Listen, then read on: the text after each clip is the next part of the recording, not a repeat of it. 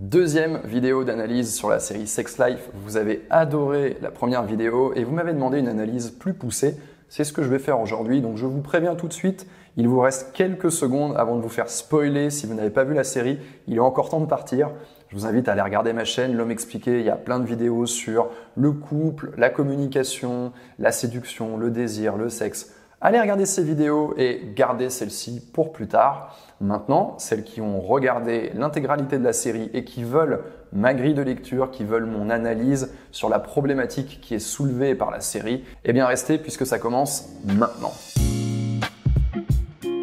On a vu dans ma première vidéo d'analyse que le couple Billy Cooper s'était désynchronisé au fil des années et que c'était quelque chose qui, somme toute, était assez courant. Donc je vous ai donné des conseils pour éviter cette désynchronisation. Maintenant, on va essayer d'aller plus loin dans la problématique de la série et on va étudier attentivement cette problématique d'insatisfaction sexuelle.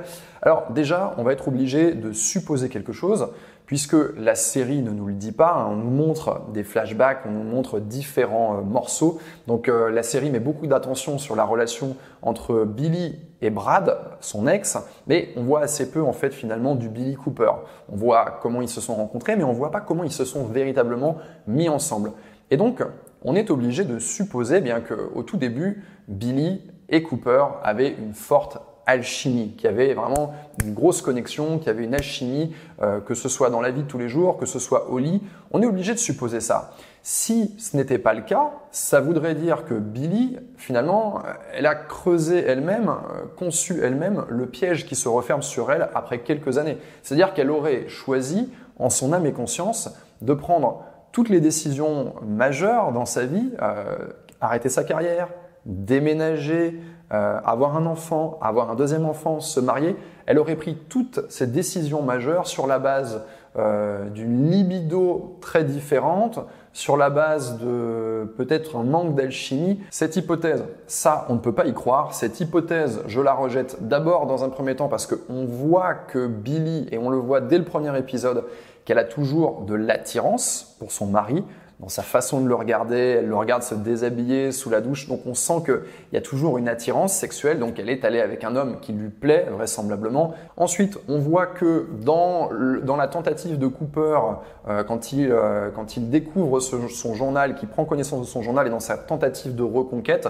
eh bien on voit que assez facilement, euh, il y a une alchimie qui revient, il y a une satisfaction. On voit qu'il va lui faire l'amour avec une attitude différente et sa femme va prendre du plaisir. On voit que quand il va chercher à la reséduire, à l'épater, à la surprendre en mettant au point différents scénarios, eh bien, ça va avoir un impact. C'est Billy qui le dit elle-même à sa copine, elle est aux anges. Donc en fait, cette alchimie, pour moi, elle revient assez rapidement finalement dans la série. Donc, ça va avec le fait que pour moi, ces deux-là, au début, ils se plaisaient, il y avait une connexion dans la vie, au lit, et c'était très bien. Dans le début de la série, donc on voit que Cooper, après plusieurs années de relation, eh bien, il arrête de subvenir aux besoins sexuels, affectifs de sa femme.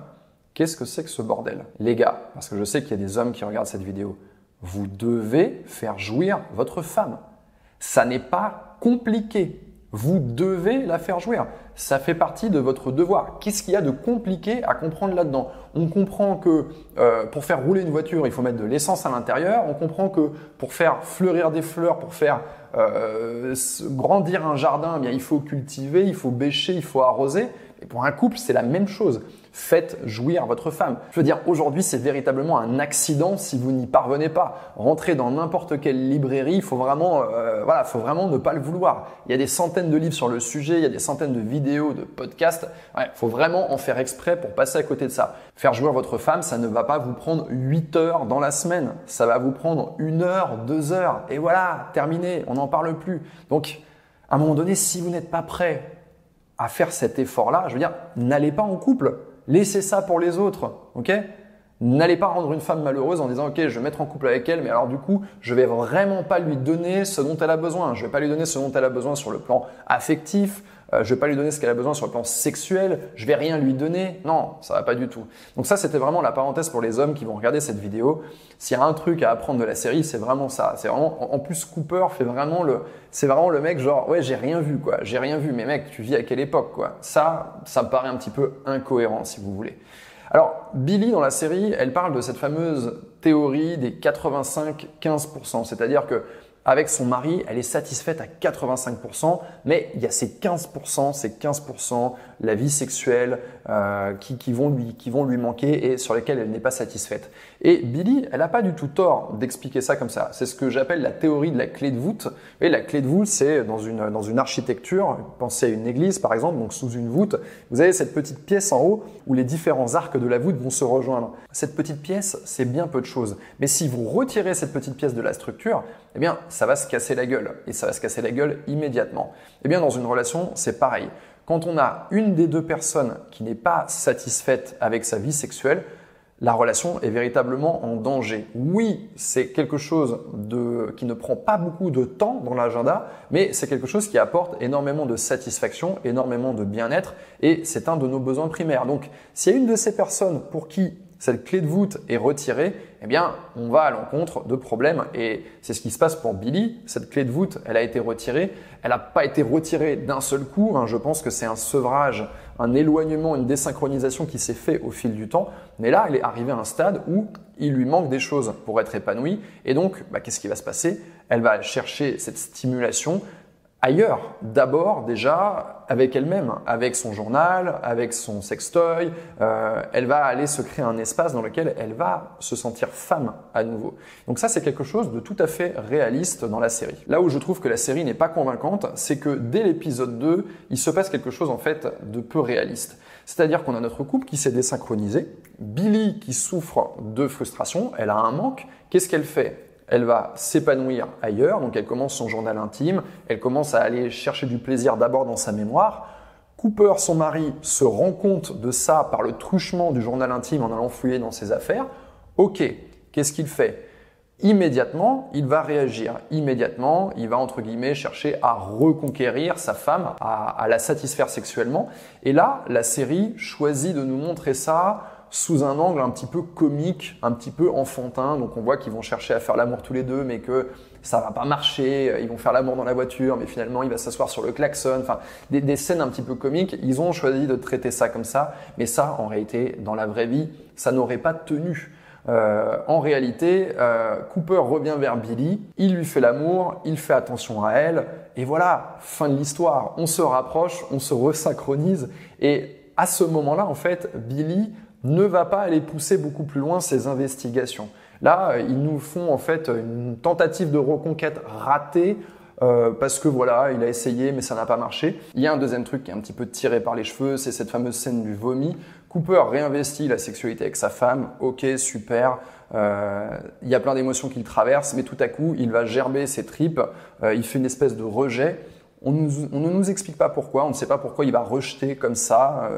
Pour moi, c'est un petit peu démesuré dans la mesure où euh, il n'a pas assisté à un carnage, c'est sa femme qui a écrit un journal intime, il a appris quelques trucs sur cette femme, mais cette réaction de vomir ses tripes et de revenir en fait presque de faire machine arrière, je la trouve incohérente. Donc si vous voulez, pour moi, la série, elle aurait presque pu s'arrêter à l'épisode 3. Mais bon, c'est pas très intéressant. Les, scénaristes ont envie que ça parte un peu plus dans le drama. Et donc finalement, on va un petit peu nous bricoler ça pour montrer que bah, il a essayé, mais finalement, ça n'a pas marché. Et l'attraction euh, envers l'ex Brad est de plus en plus forte. Je vais sauter directement par-dessus tous les épisodes pour aller à la fin de la série, dans l'épisode 8, dans le dénouement, puisque finalement, c'est ça qui nous intéresse au final il y a cette problématique, on va voir comment ils vont la régler. Alors, qu'est-ce qu'il se passe? Billy a choisi d'externaliser sa sexualité avec son ex Brad pour être 100% satisfaite et dans le monologue final, on nous explique que c'est ça le vrai pouvoir. En même temps, il y a un Cooper qui semble avoir donné son approbation avec cette scène du téléphone.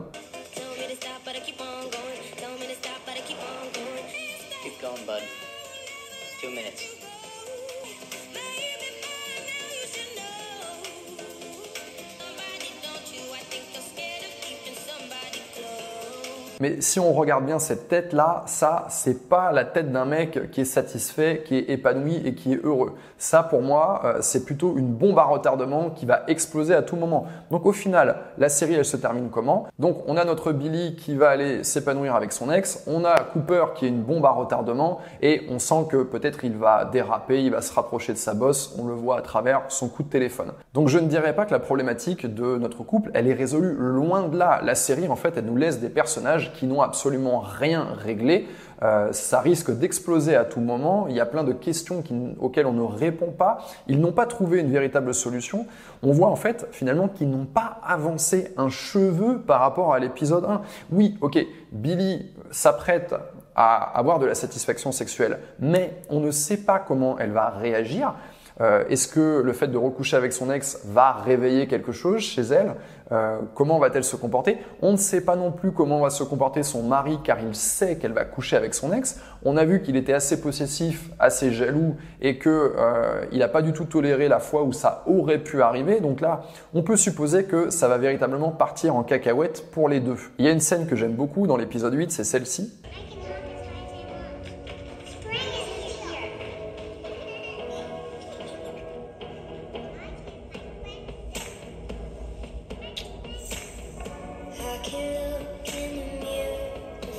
Voit ici que nos deux personnages n'ont vraiment pas avancé d'un cheveu depuis l'épisode 1.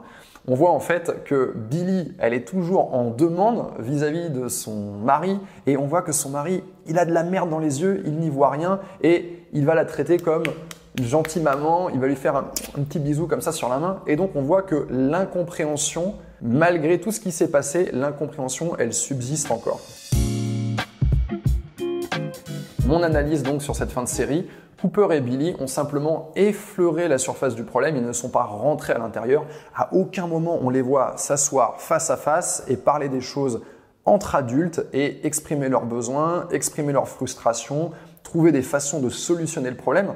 D'ailleurs, on ne voit pas de modification en fait dans leur agenda, dans leurs habitudes de vie. Donc c'est simple, continuons à faire comme on a fait et on va continuer à avoir le même problème. Et ça, c'est assez dommage pour les gens qui regardent la série parce que on leur laisse croire que c'est une fatalité, que voilà, il n'y a rien à faire. La seule solution, c'est de retourner courir vers ton ex ou n'importe quel gugus avec qui on a une alchimie sexuelle et d'externaliser sa sexualité parce que c'est ça le vrai pouvoir dans la relation. On voit même pas en fait la discussion, ça c'est un, autre problème aussi. On ne sait pas s'il y a eu cette discussion, si Cooper est d'accord, s'ils se sont concertés. On ne sait pas si les règles du couple ont été modifiées. Bref, ça c'est vraiment la chose qui me déçoit dans cette série. Notre Cooper, soit il a de la merde dans les yeux véritablement, soit il fait le naïf et il fait semblant de pas voir. Dans les deux cas, il a besoin d'une discussion claire ne plus pouvoir ignorer le problème. Il faut vraiment euh, provoquer ce genre de, discussion. Et c'est archi important, et ça je le répète à longueur de temps, que dans un couple, on ait des discussions régulières, fréquentes, avec une, donc une fréquence, une régularité, que ces décisions, eh bien, elles concernent tout ce qui touche au couple, y compris la sexualité, qu'on dise ce qu'on aime, qu'on dise ce qu'on n'aime pas. Et il faut comprendre que quand on a une bonne discussion, eh bien, ça donne lieu à une réunion. Pas une réunion comme une réunion au travail, mais une réunion, c'est-à-dire que on a un problème, on en discute, et suite à cette discussion, on décide de modification, et donc on se réunifie, on se retrouve sur la base de ces nouvelles choses.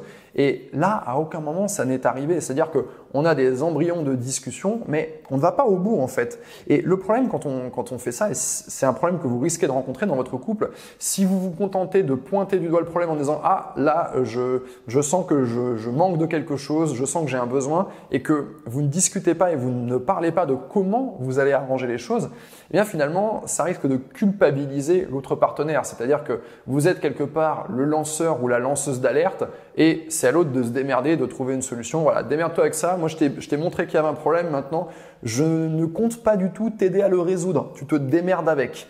Donc c'est pour ça que ça me gêne un peu de voir des débuts de discussion qui ne sont jamais terminés. Hein, ça, euh, les séries n'aiment pas nous montrer ça. Ils aiment bien les dramas, donc ils n'aiment pas nous montrer en fait le fait que la boucle soit refermée, qu'on ait discuté, qu'on ait trouvé une solution, qu'on teste différentes choses, parce que Peut-être qu'on va faire différentes itérations, peut-être que ça va pas marché du, premier coup. Peut-être que Cooper et Billy ont besoin de temps de qualité. Une fois, deux fois par semaine, on se voit, pas de distraction, pas d'enfants, pas de télé, pas de call du travail, rien. On se donne euh, deux soirs de temps de qualité à deux et peut-être que ça, ce serait quelque chose de très utile pour leur couple. Peut-être également qu'ils ont besoin de distance. Peut-être que Cooper ou Billy ont besoin de quitter leur rôle respectif euh, de provider ou de, jeune maman, de femme au foyer, l'espace d'un week-end par mois, le temps eh bien, de réexplorer un petit peu euh, leur intimité, de se recharger sexuellement pour pouvoir se retrouver. Peut-être que Billy a besoin de quitter son rôle de femme au foyer car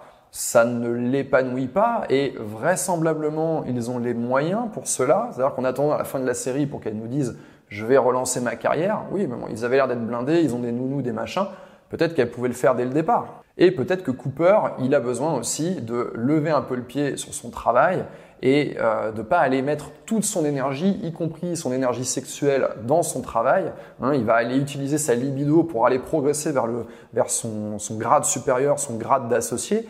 Bah, peut-être qu'en fait, il a simplement besoin de lever le pied et de garder un tout petit peu de cette énergie sexuelle pour la tourner en direction de sa femme. Peut-être que Billy a besoin de dire à son mari ce dont elle a réellement besoin au lit, peut-être que lui aussi il a des choses à lui dire, peut-être qu'il a besoin de certaines choses, bref, ils ont besoin de discuter ça. Ils ont besoin peut-être de faire varier leur vie sexuelle, de faire l'amour à différents endroits, à différents moments, dans différentes positions, avec différents scénarios, bref, que les rapports sexuels ne se ressemblent pas. Et surtout, Billy, elle ne doit pas laisser son homme lui manquer de respect en regardant la télévision pendant qu'ils font l'amour. Euh, non. Et ça, c'est une chose qu'il faut comprendre, c'est que le manque de respect, c'est pas quelque chose qui peut être délégué. On est responsable de surveiller cela et de ne pas laisser les autres nous manquer de respect, que ce soit notre partenaire ou n'importe qui. Il y a fort à parier que entre Cooper et Billy, dans les six premiers mois de leur sexualité, ils ont eu le temps de tâtonner, de découvrir ce qui déclenchait du plaisir chez l'autre c'est l'évolution de la majorité des couples. C'est-à-dire que quand on fait l'amour la première fois ensemble, on ne sait pas exactement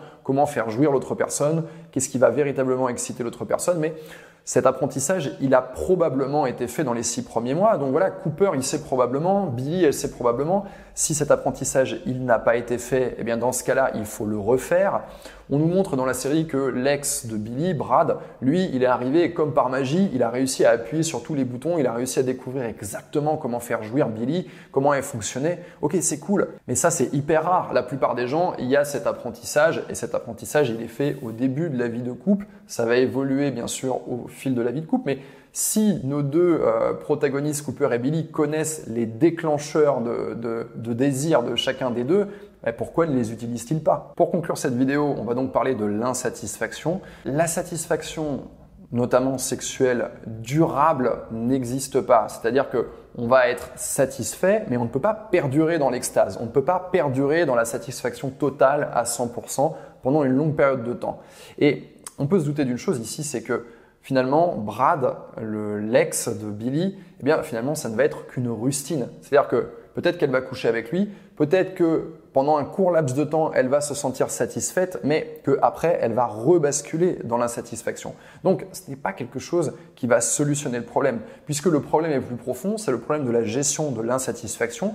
L'être humain est insatisfait par nature, on est insatisfait, on ne peut pas perdurer dans la satisfaction, donc c'est quelque chose qu'il faut accepter. Un couple, c'est un va-et-vient perpétuel, c'est des pleins et des vides, c'est de la satisfaction, qui dure un petit temps et de l'insatisfaction. Et on retrouve ensuite cette satisfaction à nouveau. Donc c'est fait d'éloignement et de rapprochement.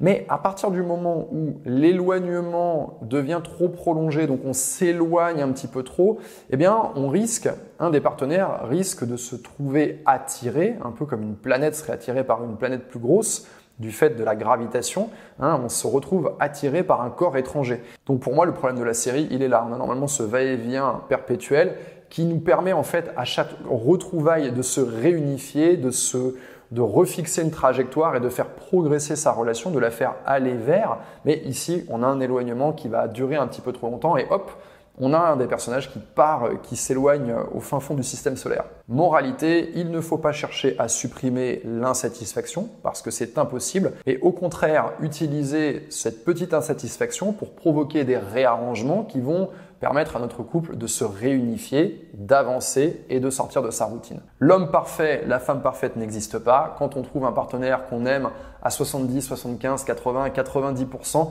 eh bien, il faut aimer intensément ces 90% et il faut également aimer cette insatisfaction puisque elle fait partie de la vie, elle est présente et il faut vivre avec. Je veux dire, vous êtes en couple, vous êtes insatisfait, vous êtes célibataire, vous êtes insatisfait, on sera toujours un peu insatisfait et il faut apprendre à l'accepter. C'était Yann et je vous dis à très bientôt.